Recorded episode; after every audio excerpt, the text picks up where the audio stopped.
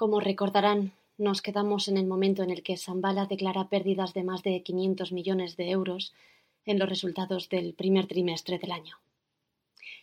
Fue entonces cuando el regulador español Comser Soluciones comenzó a investigar las supuestas irregularidades de la compañía. Caos. La pesadilla comienza y con ella nuestra caída. Mi caída.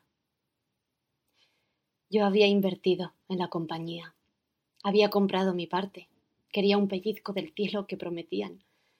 El estar día a día rodeada de luz y buenas intenciones te carcomía por dentro sin saber que lo que realmente alimentaban no era tu bondad, sino tu avaricia. Y los títulos de Sambala se derrumbaban en la bolsa hasta alcanzar mínimos de años atrás, de muchos años atrás. La caja de Pandora se destapa con mayores pérdidas de las declaradas, y la luz de ese cielo empieza a convertirla en un infierno que destapa esos diablos con máscara de dioses. No hay solución. Se produce una de las mayores quiebras de la historia empresarial mundial. Y yo estoy dentro, preparada para caer.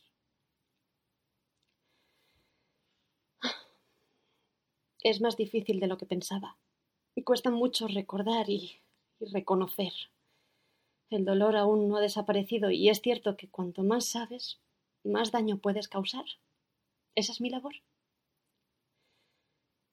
Debería guardar silencio, exigir un espacio de tiempo que me dé seguridad. Igual soy una ilusa, igual imagino una inmunidad que nunca será real. Sin embargo, me obligo a continuar. Es la única manera de que se muestre algo de luz en toda esta oscuridad. Me cuesta recordar. No quiero recordar, pero debo hacerlo para que quede constancia.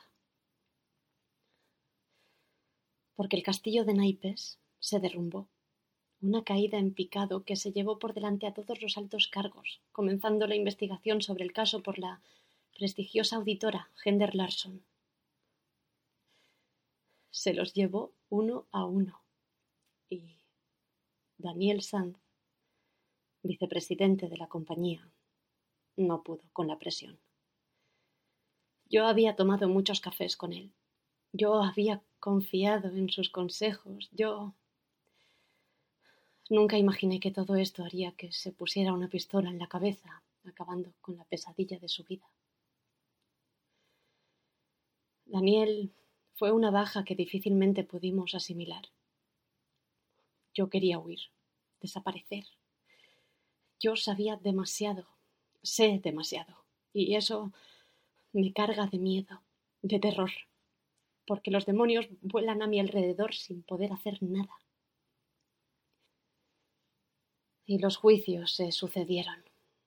Demasiados trabajadores en la calle, demasiada miseria a punto de salir a la luz y un giro de los acontecimientos declaran a la auditora Hender Larsson culpable por obstrucción a la justicia en el caso Sambala, ya que destruyó documentos sobre las pérdidas de más de mil millones de euros en la compañía que auditaba.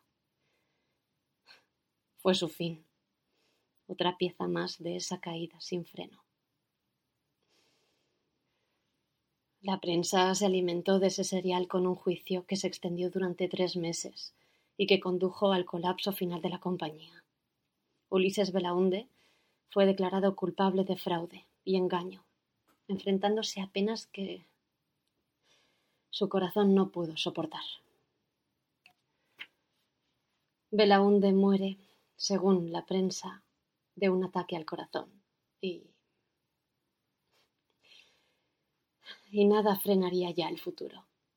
Esas oficinas que rozaban el Olimpo y gritaban paz y prosperidad se vaciaron de vida, llevándose, como he dicho, la vida del capitán de ese barco maldito. Zambala y Belaunde, símbolos de prosperidad. Alguien que gritó a los cuatro vientos que el sueño de crecer de la nada era posible, que todo el mundo podía conseguirlo, ocultando siempre lo más oscuro de ese corazón, que no lo pudo soportar. Mi labor es seguir investigando. Son demasiados casos de corrupción y mala praxis a lo largo de la historia y quiero destaparlos, aunque sea camuflados entre frases que hagan leer entre líneas.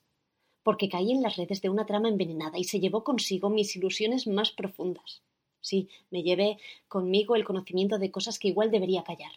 Pero el caso Zambala ha definido la base de todo aquello que una empresa debe evitar, todo lo que está mal hecho y que puede conducir a la muerte y el fracaso. A la muerte de aquel que usó la desesperación de las personas para llenar las arcas de su fortuna. Su muerte. ¿O no?